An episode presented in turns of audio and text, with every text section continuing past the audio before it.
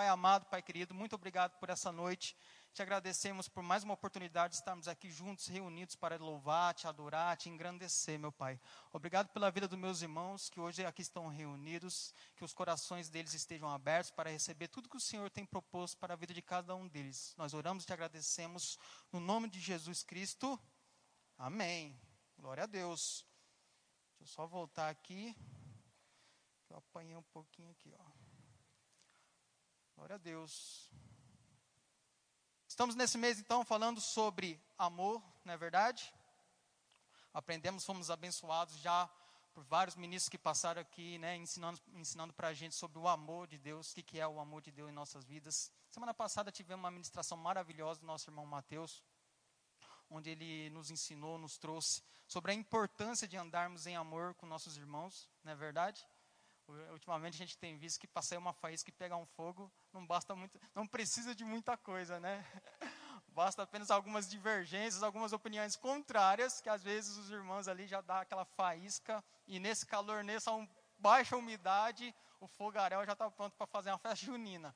Então a importância de andar em amor com os irmãos. Domingo fomos, né, grandemente edificados pelo através do nosso pastor, em que ele trouxe uma palavra impactante para nossas vidas explicando para a gente que o amor de Deus, né, o quão importante é a gente conhecer e principalmente aprender que o amor de Deus não nos dá liberdade para fazer tudo que a gente pensa ou tudo que a gente quer.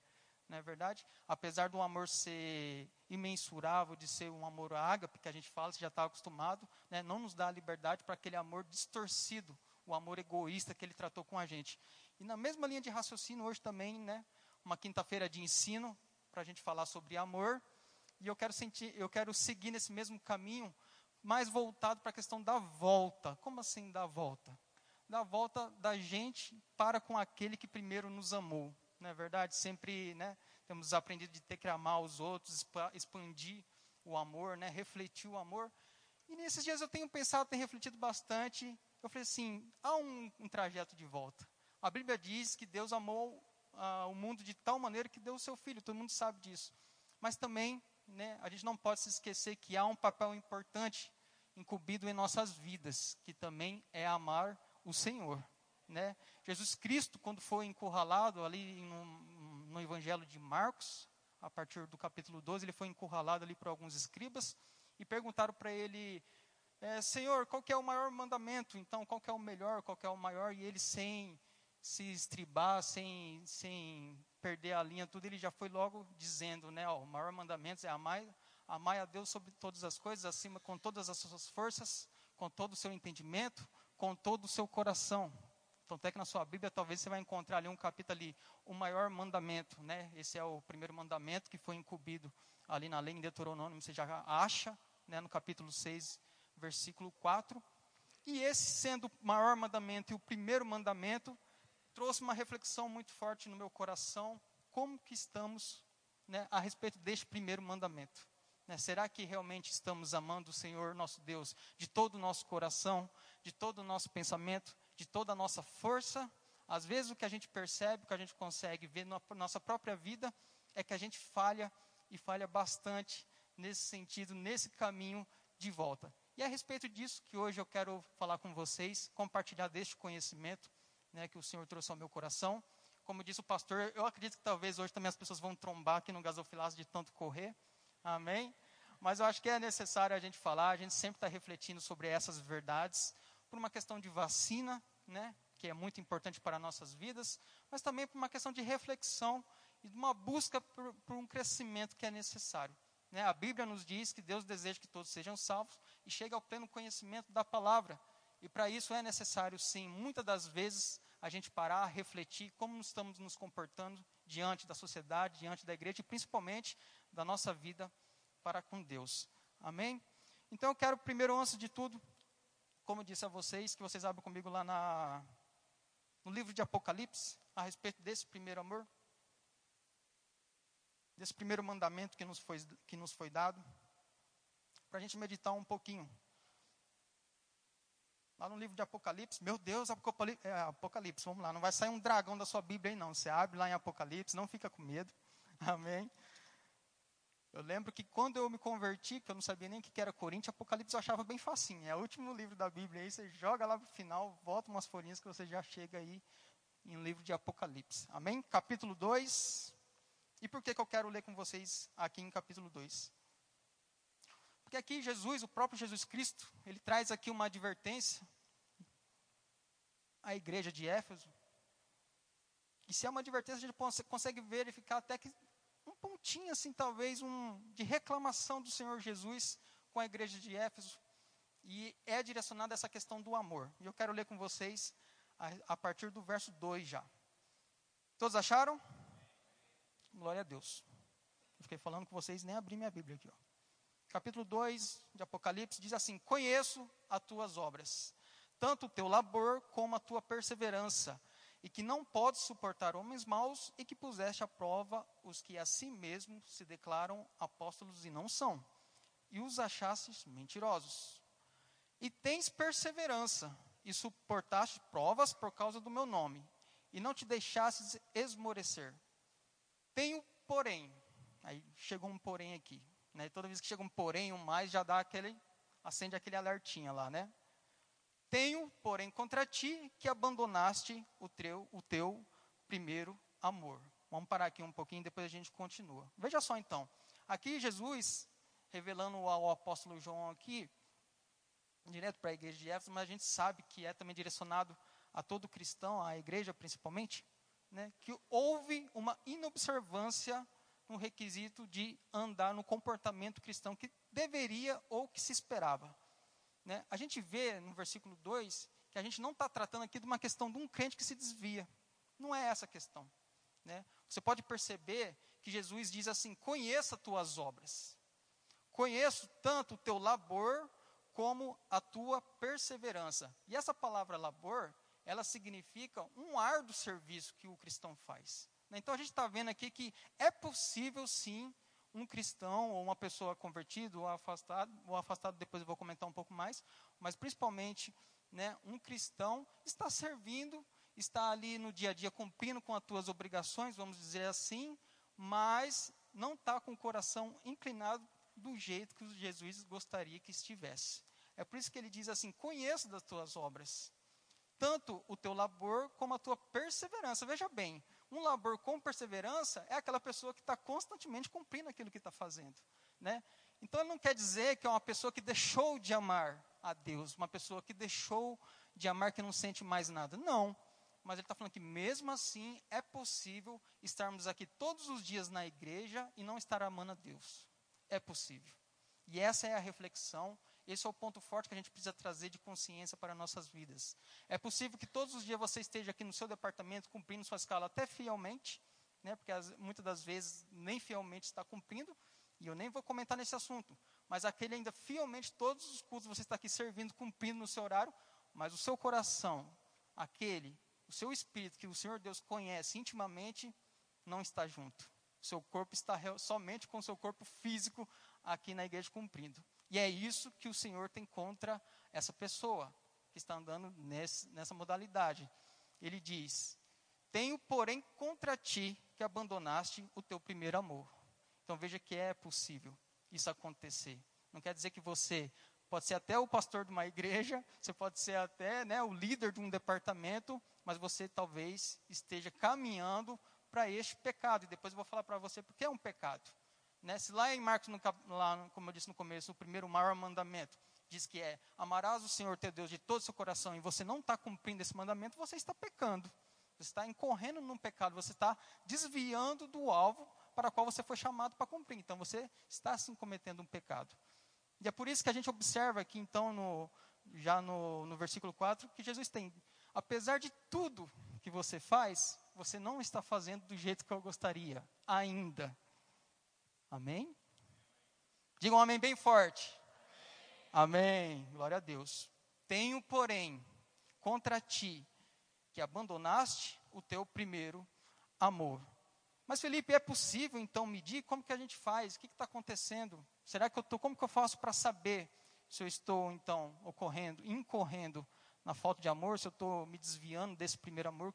Eu não sinto nada. Para mim está tudo certo. E a Bíblia nos mostra assim que é possível medir essa intensidade, medir esse calor. Quando a Bíblia fala em primeiro amor, eu não sei você, mas a primeira coisa que eu remeto é a paixão, não é verdade? Principalmente, eu acho que a grande maioria aqui já passou por namoro, ou casado, tudo mais, e a paixão é aquele sentimento mais forte, não é verdade? Aquele sentimento, no significado literal, você pega um dicionário aí para olhar o significado de paixão, você vai ver que tem várias definições lá, uma lista até de mais de 10 significados, mas um me chamou bastante atenção, que foi paixão é um sentimento, um gosto ou um amor ao ponto de ofuscar a visão. Faz perder a razão. Na verdade, você já deve ter ouvido falar de pessoas até que cometem crime, né, movidos por violenta emoção ou paixão, tudo mais. Então é um sentimento mais forte, né? Aquele sentimento inicial de que você escova bem os dentes, toma banho, passa perfume, chupa um house, né? Lembrei agora do pastor Halles, né? Chupa um house e vai ver a sua namorada ou seu namorado. Quando eu comecei a namorar minha esposa, eu morava quilômetros de distância dela, não tinha ainda um veículo, né? Malemar tinha uma bicicleta e várias vezes eu fui a pé visitar ela, né? Dia de semana.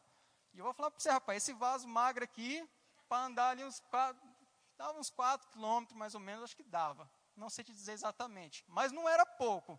Não era, por exemplo, assim, eu morava aqui e ela morava ali na Facip. Não, nada disso. Eu morava num bairro ali, se vocês conhecem Sinop Botânico, só para vocês terem uma ideia. E ela morava no Gente Feliz. Que é, um, é longe, não é longe? É amor. Então até que estamos juntos até hoje. Mas hoje, pensando bem, eu falava para ela, ah, acho que eu vou pegar um Uber, né? Hoje não vai dar certo, né? Mas não. No começo, ó, pezinho para quem te quer, entendeu? E chegava até lá. O que, que é isso? Paixão, né? Aquele sentimento que te move além das suas próprias emoções, né? Você ofusca até as suas visões. E aqui a gente está sendo advertido a respeito disso. Né? Eu não sei como foi a sua conversão. Talvez você que esteja aqui, que ainda é um visitante, alguma coisa, não os converteu. Depois a gente né, vai te chamar, vai te conhecer tudo mais. Mas principalmente você que já é convertido, possivelmente você nos primeiros encontros com o Senhor, né, quando você realmente aceitou Jesus, sentiu algo diferente na sua vida. Né? Ainda que o seu corpo físico não tenha mudado nada, você não ficou mais bonito do que você já é, mas alguma coisa você sentiu. Você já teve experiências com o Senhor que te fez pensar, que te fez refletir, que mudou a sua vida. Né? O Evangelho é isso, o Evangelho é transformação. Então, voltando à pergunta, mas é possível medir qual a minha intensidade? Você falando assim, em que ponto que eu estou? E, e, tem uma passagem que possivelmente você já passou por ela, já, já ouviu falar, pelo menos, que está lá em João. No último capítulo de João, lá em 21.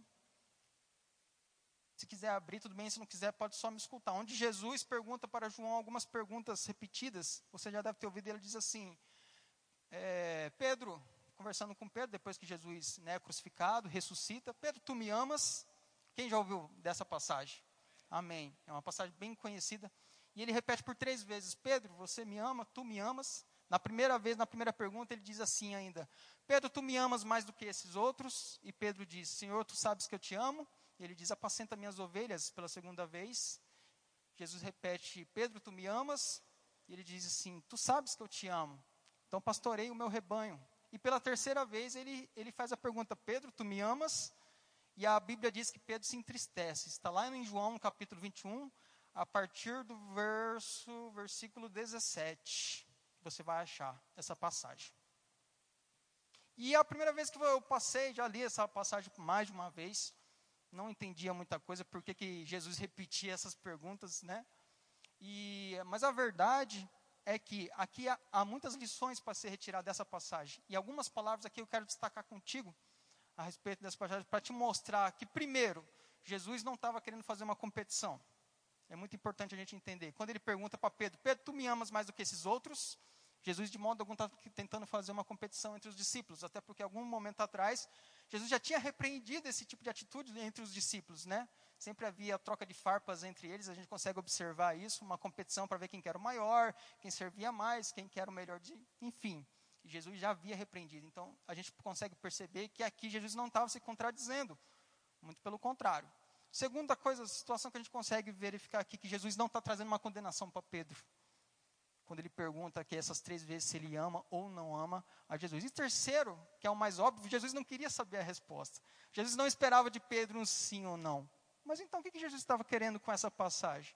A gente vai conseguir entender quando a gente lê alguns capítulos antes, a partir do capítulo 13, na ceia do Senhor, na última ceia.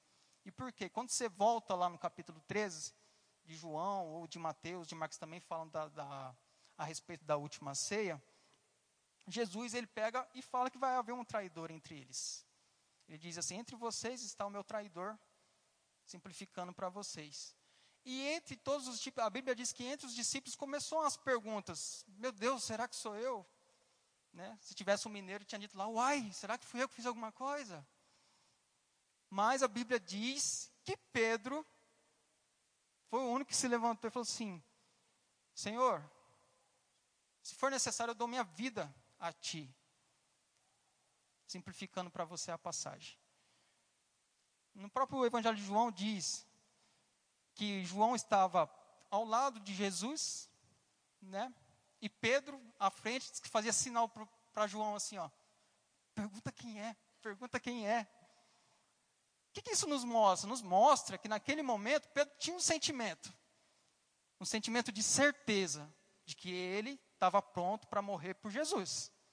Em outras palavras, é o mesmo que a gente dizer, Pedro estava se achando o cara naquele momento ali.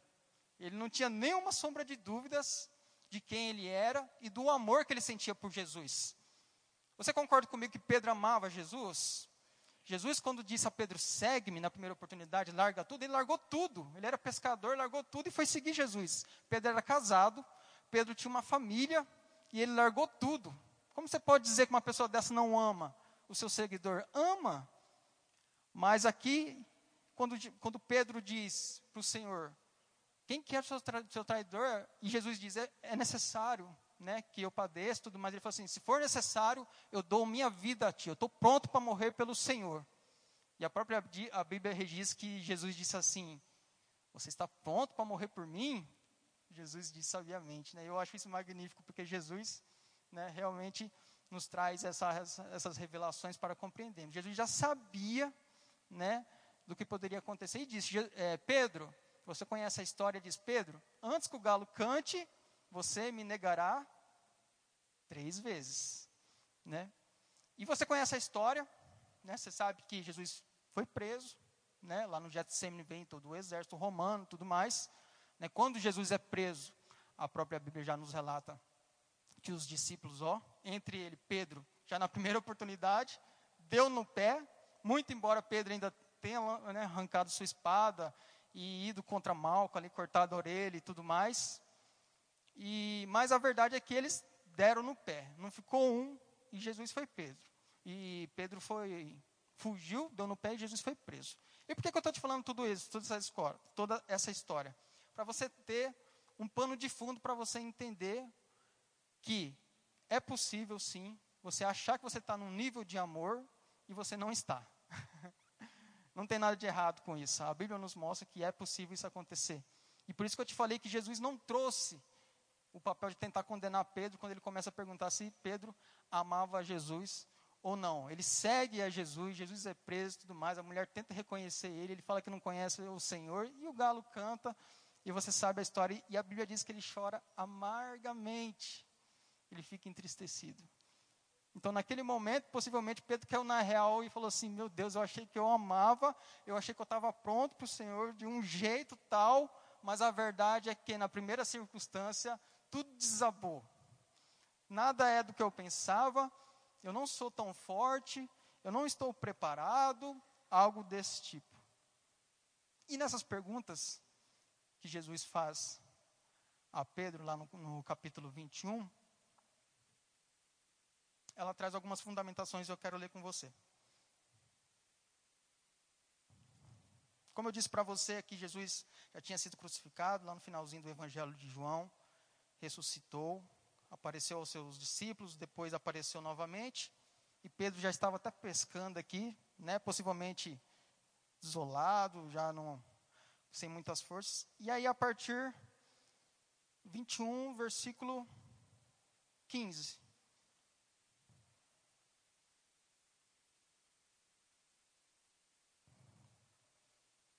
Vou abrir com vocês aqui também. Capítulo 21, a partir do versículo 15. Estou lendo numa versão Almeida aqui. Depois de terem comido, perguntou Jesus a Simão Pedro: Simão, filho de João, ama-me mais do que estes outros? E a primeira coisa que eu destaco é que esse ama-me, me, ama, né? Se me ama, é o amor agapau, que está escrito aqui na sua Bíblia, na minha e na sua Bíblia, que é o amor incondicional, o amor do tipo de Deus. Né? Então Jesus pergunta a Pedro: Pedro, você me ama agapau? Você me ama intensamente com o amor do tipo de Deus? E a resposta você sabe em que ele diz: Senhor, tu sabes que eu te amo. Porém, quando a gente vai na tradução dessa palavra do grego, é o amo filéu, o amor fraternal. Veja que já há uma diferença aqui. Né? Eu esses dias estava vendo a explicação desse versículo com o pastor que é mestre, que é o Subirá, e ele deu um exemplo muito interessante, que ele disse assim, é a mesma coisa de um namorado, a namorada perguntar para o namorado assim, ei, eu te amo, você me ama? E o namorado disse assim, ah, eu gosto de você. eu gosto de você. Ih, aí, rapaz, deu ruim, né? Pensa bem, a menina pergunta, você me ama? E o rapaz fala assim, ah, eu gosto de você, gosto, gosto sim, gosto sim. Então é um nível muito baixo, né? O amor filéu é um amor fraternal, entre amigos, né? Uma consideração.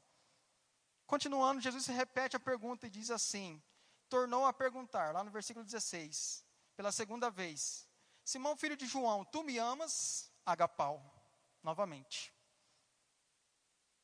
Ele lhe respondeu: Sim, Senhor, tu sabes que eu te amo, filéu. Novamente Pedro responde que, Senhor, eu gosto. te amo, mas não é essas coisas não.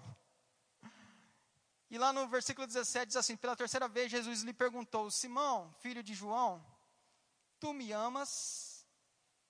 E aqui Jesus agora pergunta assim: Tu me amas, filéu? Pela terceira vez. E a Bíblia diz: Pedro entristeceu-se porque ele lhe ter dito pela terceira vez: Tu me amas, filéu. Agora Jesus rebaixou. Pela terceira vez, Jesus rebaixou e fala: Pedro, tu me amas, filéu. E por, isso, e por isso Pedro respondeu: Senhor, tu sabes de todas as coisas.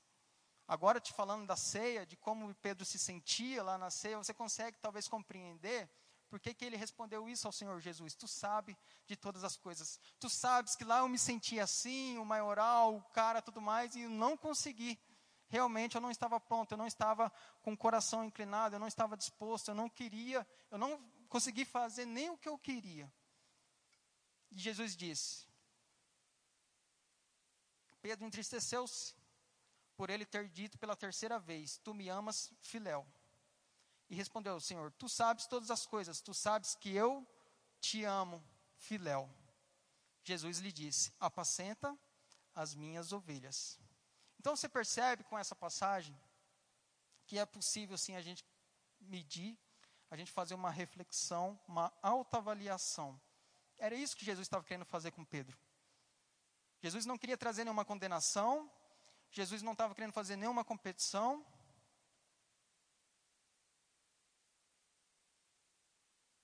Jesus, nesse diálogo, estava querendo intensificar uma alta avaliação em Pedro. E isso é tem que ser trazido para a nossa vida hoje, que é como nós nos encontramos.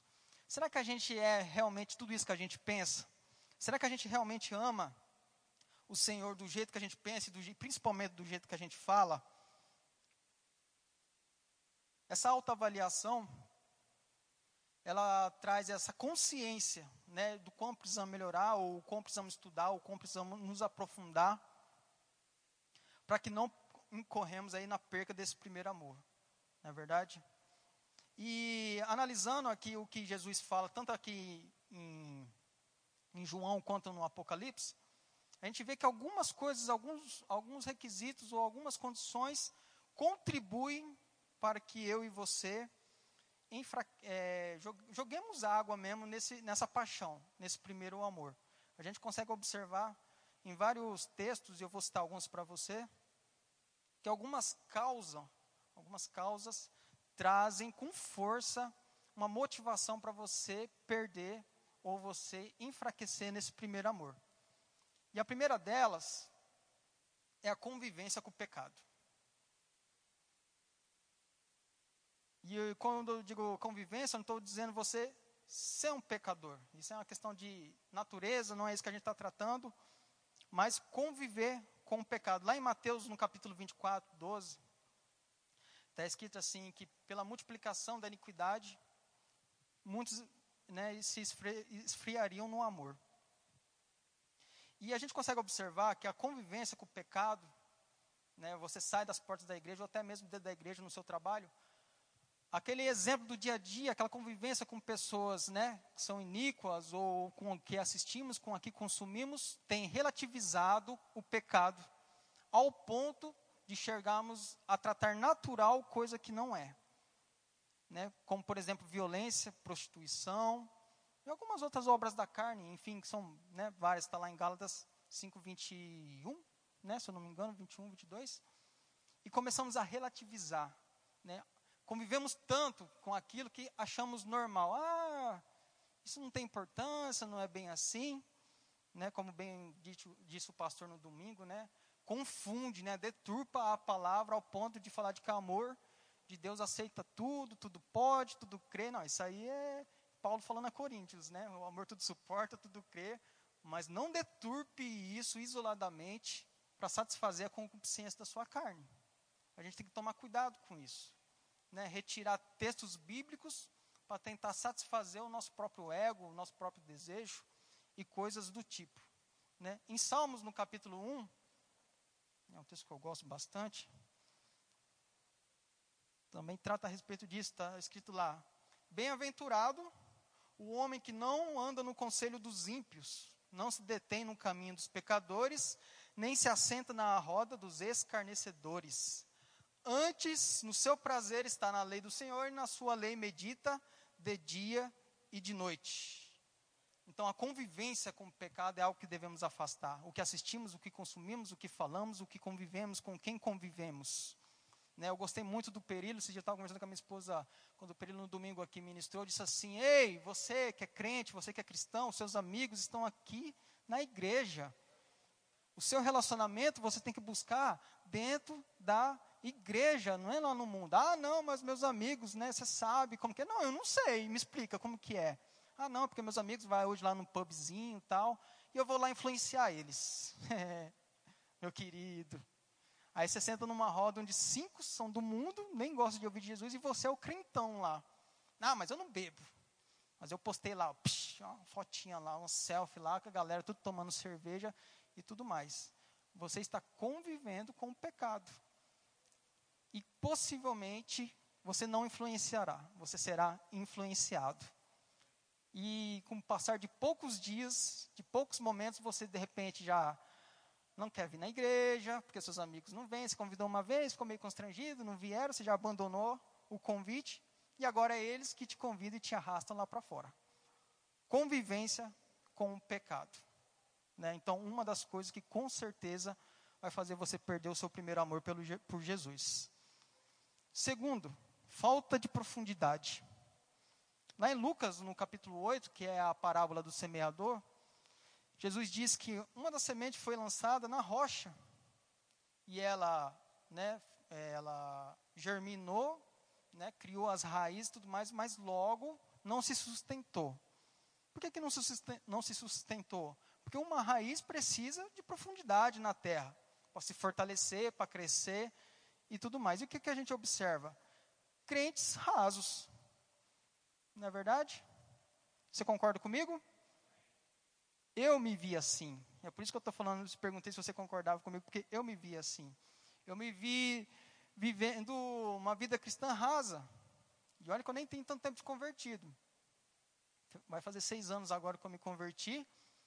E apesar, como eu disse no começo, de sempre estar né, servindo, sempre estar cumprindo todas as escalas com muita dedicação e tudo mais, mas a bem da verdade é que eu estava raso, orando pouco, né, tendo in, pouca intimidade com o meu pai, simplesmente cumprindo o meu papel de crente aqui dentro da igreja. O que, que é isso? Falta de profundidade. Isso é um crente raso, um crente frio. Ou pior, um crente morno. em Apocalipse, Jesus diz assim: Antes fosse frio ou quente, você é morno e eu estou a ponto de vomitar. É isso que diz, lá em, em, Apocalipse, no capítulo 3. É porque o frio, geralmente, é o cara que nem é crente, ou acabou de se converter. Meu Deus, o que, que eu estou fazendo? O que, que eu preciso fazer? Eu não sei ainda fazer nada. Talvez esse seja o frio. O quente é aquele fervoroso, né? Orando todo dia, buscando o Senhor. E o morno é nas quinta, não vou nem por quinta-feira, é aquele crente que no domingo está aqui, chega atrasado no louvor, mas na palavra ele está bombando. Corre, oferta, amém, isso é uma benção. Mas passou da porta, acho que eu vou assistir um Netflix aqui, vou buscar uma série, Lucifer, pau, põe lá. Esse é o crente morno. Aquele que crentinho bonitinho, lá fora não precisou chegar segunda-feira, já vive nas coisas mundanas. E Jesus disse assim que a vontade de vomitar por esses atos, né? Que se fosse frio ou fosse quente, mais morno, o Senhor não serve, né? Falta de profundidade. Temos ainda outro que pode te afastar ao ponto de você perder o primeiro amor, é a falta de tratamento. Né? Na própria parábola aqui do semeador, ele dá outro exemplo aqui, Jesus dá outro exemplo, está lá em Lucas, no capítulo 8, 7, da semente que é lançada e cai no meio dos espinhos, né? Diz que no começo espinhos, os espinhos são pequenos, mas depois, quando a semente vai crescendo mais, é sufocada por aquilo ali. E a gente observa que, na verdade, a gente precisa a todos os dias nos tratarmos daquilo que nos impede de avançar na nossa carreira. Né? Cada um né, se conhecendo, sabendo dos seus limites, sabendo das condições que te afetam, sabe do que tem que ser, do que, que tem que se tratar. Alguns são pela ira, ou alguns são pela falta de intensidade na oração. Enfim, eu não sei. É você e o Senhor e o teu coração que sabe disso. Mas é necessário que cada um, naquela deficiência que tem, né, precisa tratar para que isso não te impeça, não te sufoque. Quando você estiver avançando, aquilo te sufoca a ponto de te parar ao ponto de te desanimar, ao ponto de você chegar e falar assim: ah, eu não quero mais saber de nada dessas coisas. Amém? E o último, separei quatro, mas são vários que você pode perceber e achar nos evangelhos, é a distração. Né? O que, que a gente observa hoje em dia? Que a distração é o que mais pega as pessoas, vamos dizer assim, pelo calcanhar. Dentro do culto eu consigo observar bastante situações, e eu não estou falando que é você, Preste bastante atenção. De pessoas, por exemplo, que não conseguem passar um culto inteiro, por exemplo, escutando a palavra. E olha que a gente está falando de 50, 60 minutos. E dentro de 50 minutos, mais ou menos, você olha o Instagram e o WhatsApp umas 4, 5 vezes. Eu entendo que tem pessoas que servem, né, que está ali diaconato ou em outro departamento, e algumas coisas são resolvidas pelo WhatsApp hoje em dia. Mas uma grande maioria a gente consegue observar que, por exemplo, banheiro, bebedor e WhatsApp, rapaz do céu, como que tira a atenção do cristão?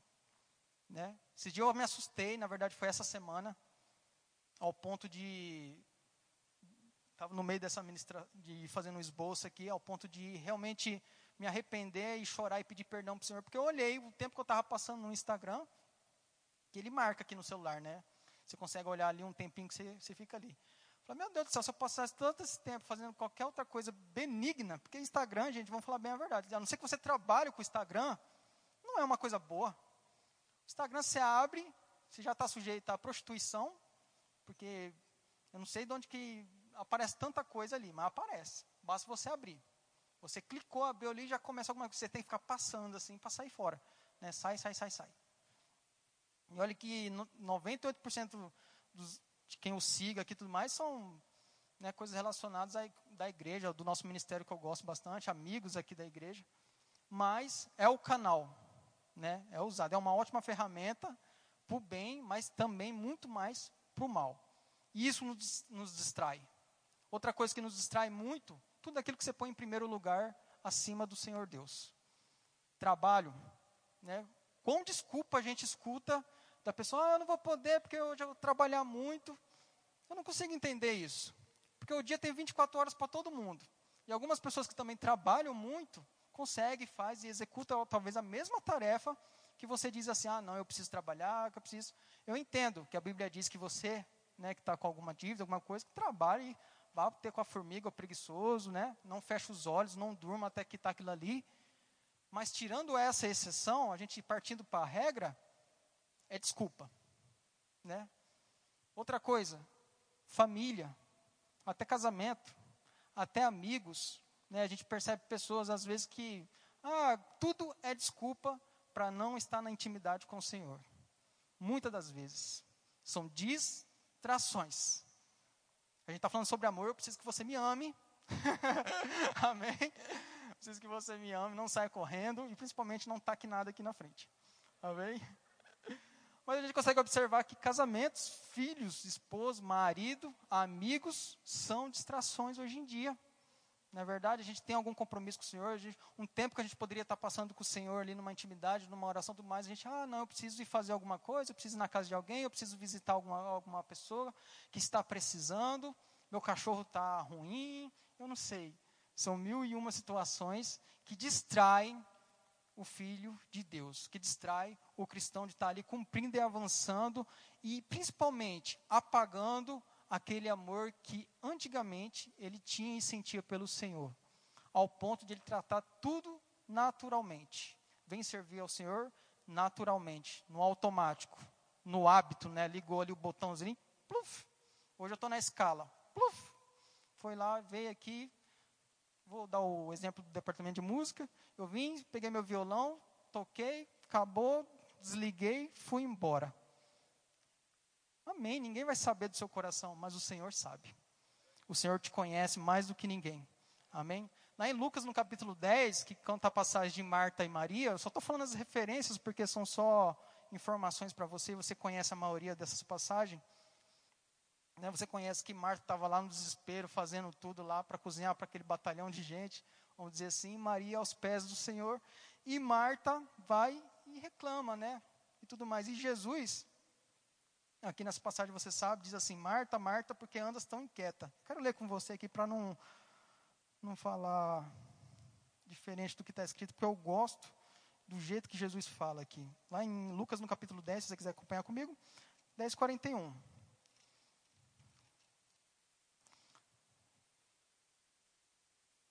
Você conhece essa passagem, então é só para referência. Respondeu-lhe o Senhor: Marta, Marta, andas inquieta e te preocupas com muitas coisas. Olha a distração aqui.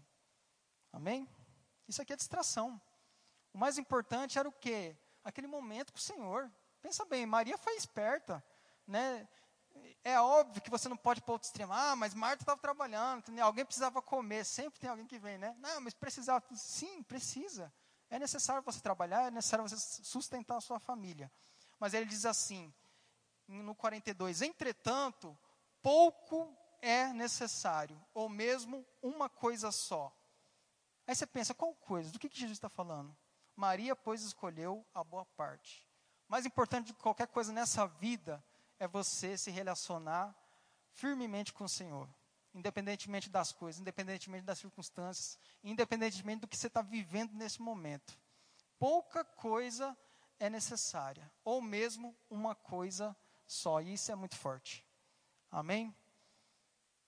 Então, diante dessas quatro situações, você pode observar que existem várias outras, já estamos caminhando para o final. A gente precisa cuidar, ser vigilante com a nossa vida, com o modo em que a gente vive, né? E como eu disse para vocês, lá no Apocalipse 2, Jesus nos mostra que é um pecado. Né? E eu quero finalizar com vocês a passagem lá.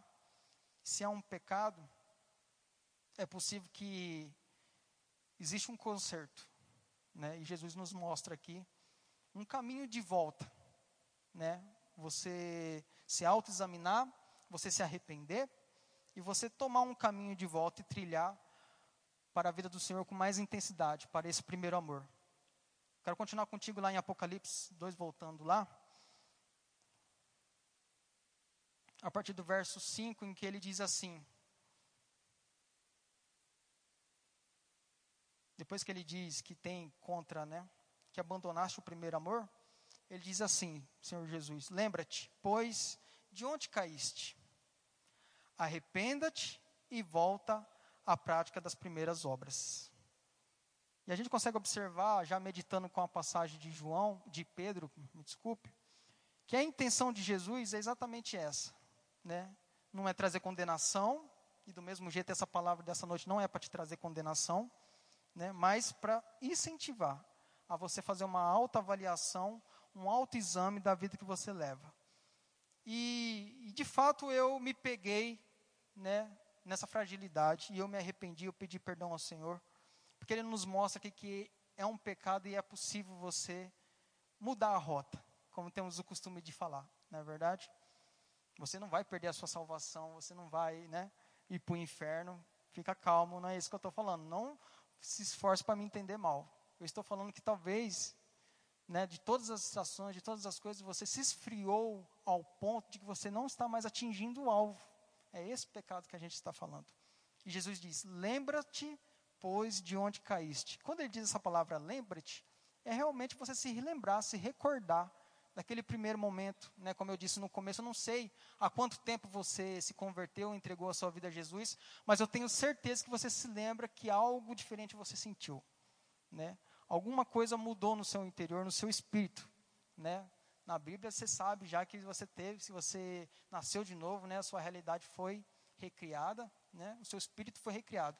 Mas eu estou falando realmente que você, daquilo que você sentiu, né? Daquele amor genuíno você, quando entregou a sua vida, sentiu. Então ele diz assim: lembra-te.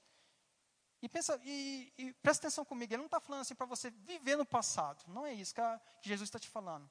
Ele está te dando um ponto para você fazer assim. Exerça né, essa mentalidade. Lembra-te do que aconteceu naquele momento. Lembra-se, pois, de onde caíste arrependa-se. Né? Qual é a, a ação que o crente tem que fazer para ser perdoado? Se arrepender. Reconhecer o erro e se arrepender daquilo que fez ou que vem fazendo. A Bíblia diz que Ele é misericordioso para nos perdoar e Ele nos perdoa. Basta você se arrepender e confessar os seus pecados para Ele. Amém? E volta à prática das primeiras obras. E isso é fenomenal. Né? Porque Ele te dá todo esse caminho, toda essa direção mas diz assim: e volta à prática das primeiras obras, né? Então você reconhece, você se lembra, se recorda, se arrepende, pede perdão, mas você toma uma atitude. Né? A partir daquele momento você fala assim: não, ixi, realmente eu estou difícil. Algum momento da estrada houve uma bifurcação e você foi para um lugar onde não deveria. Arrependa-te e volte à prática das, do primeiro amor, das antigas obras. Aí você começa, não, aquilo como era aquele fervor, aquela intimidade, já nos primeiros horários do dia que eu acordo, abro meus olhos, orar, buscar o Senhor, que este é o meio pelo qual você começa a jogar lenha nessa fogueira. Né? Não tem outra maneira a não ser você buscar com mais intensidade o que o Senhor tem para a sua vida. Você entender de uma vez por todas qual é o propósito para a sua vida, qual é o seu chamado. E só tem um jeito, é através da palavra. Amém, meus queridos? E lá, para finalizar em João, continuando esse diálogo em que Jesus teve com João, a partir do versículo 18.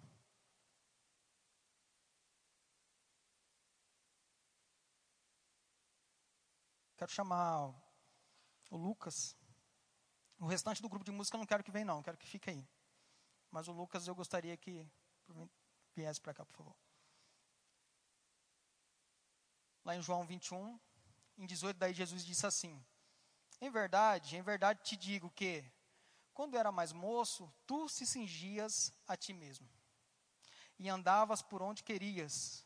Quando, porém, fosse velho, estenderás as mãos e outro te cingirá e te levará para onde não queres.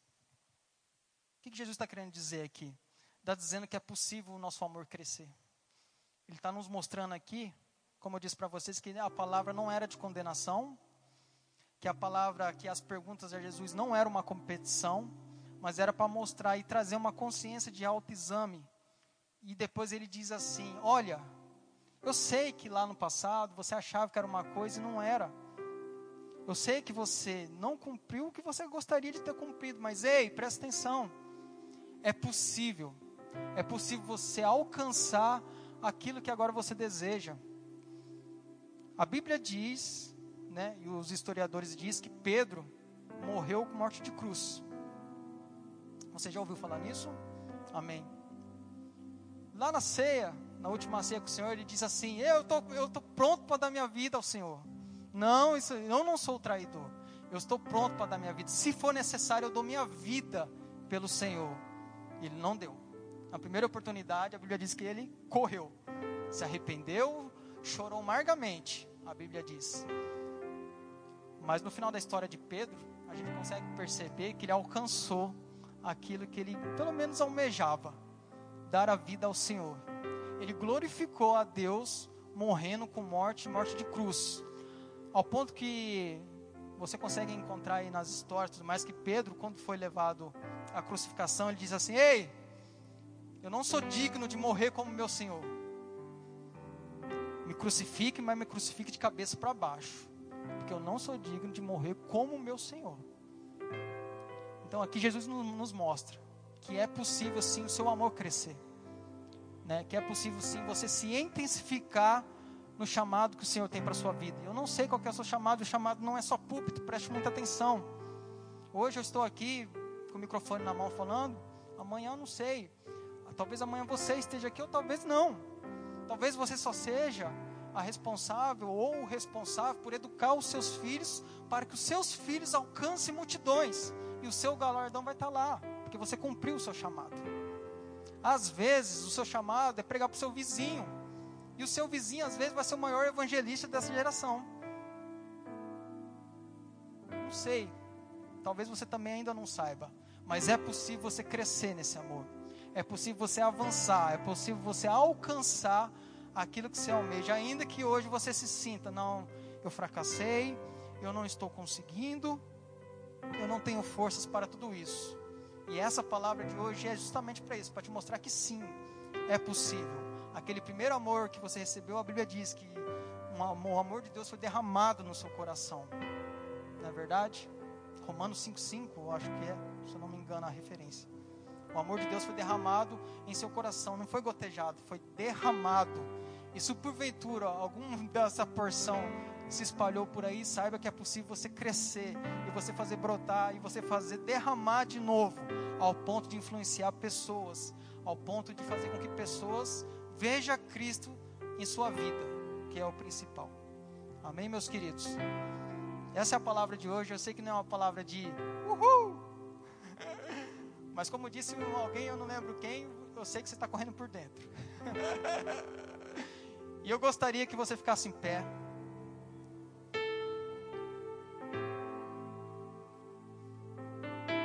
Que você exaltasse o Senhor nesse momento.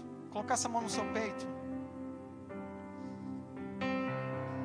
Você conhece bem o seu coração e o Senhor ainda mais conhece o seu coração. Eu quero que nesse momento, sua sinceridade, com todo o seu entendimento, com todo o seu coração, você o ame. Cumpra o mandamento, o maior mandamento. Sendo necessário, reflita, peça perdão ao Senhor. Assim como a palavra diz, se arrependa, mas volte não deixe para amanhã, volte. Volte a praticar. Volte a viver com mais intensidade. Volte. Que Ele quer que você volte para um relacionamento mais forte. O que Ele quer que você volte a praticar as velhas coisas que você já fazia no começo. O que Ele quer é que o seu primeiro amor seja reativado. E este é o momento. Para você pôr a mão no seu coração, você e o Senhor e dizer: Pai, me perdoa. Me perdoa por ter pensado só em mim. Me perdoa por ter andado tão devagar nas coisas que o Senhor tem me chamado. Pai, me perdoa. Porque por distrações mundanas, por coisas que eu não reparei, não prestei atenção, te deixei de lado. Pai, eu me arrependo hoje e peço perdão a Ti. Me arrependo, porque eu quero o Senhor como alvo da minha vida. Eu me arrependo de tudo que eu poderia ter feito e não fiz, para ter glorificado ainda mais o Seu santo nome. Eu te amo, Pai. E eu voltarei incendiarei o primeiro amor que o Senhor derramou no meu coração. A partir de hoje, voltarei a praticar tudo aquilo que eu pratiquei no começo, com mais intensidade, com mais amor, com mais força, de todo o meu coração, de toda a minha intensidade, de todo o meu entendimento e de toda a minha força. Te agradeço, Pai, pelo seu amor, por ter derramado em meu coração com abundância. Graças eu te dou por ter enviado seu filho para morrer por mim, para morrer por, pelos meus irmãos, para que pudéssemos, Pai, novamente ser restaurado, ser redimido e nos fazer achegar a Ti mais uma vez. Oramos nessa noite, te agradecemos no nome de Jesus. Amém. Amém, meus queridos.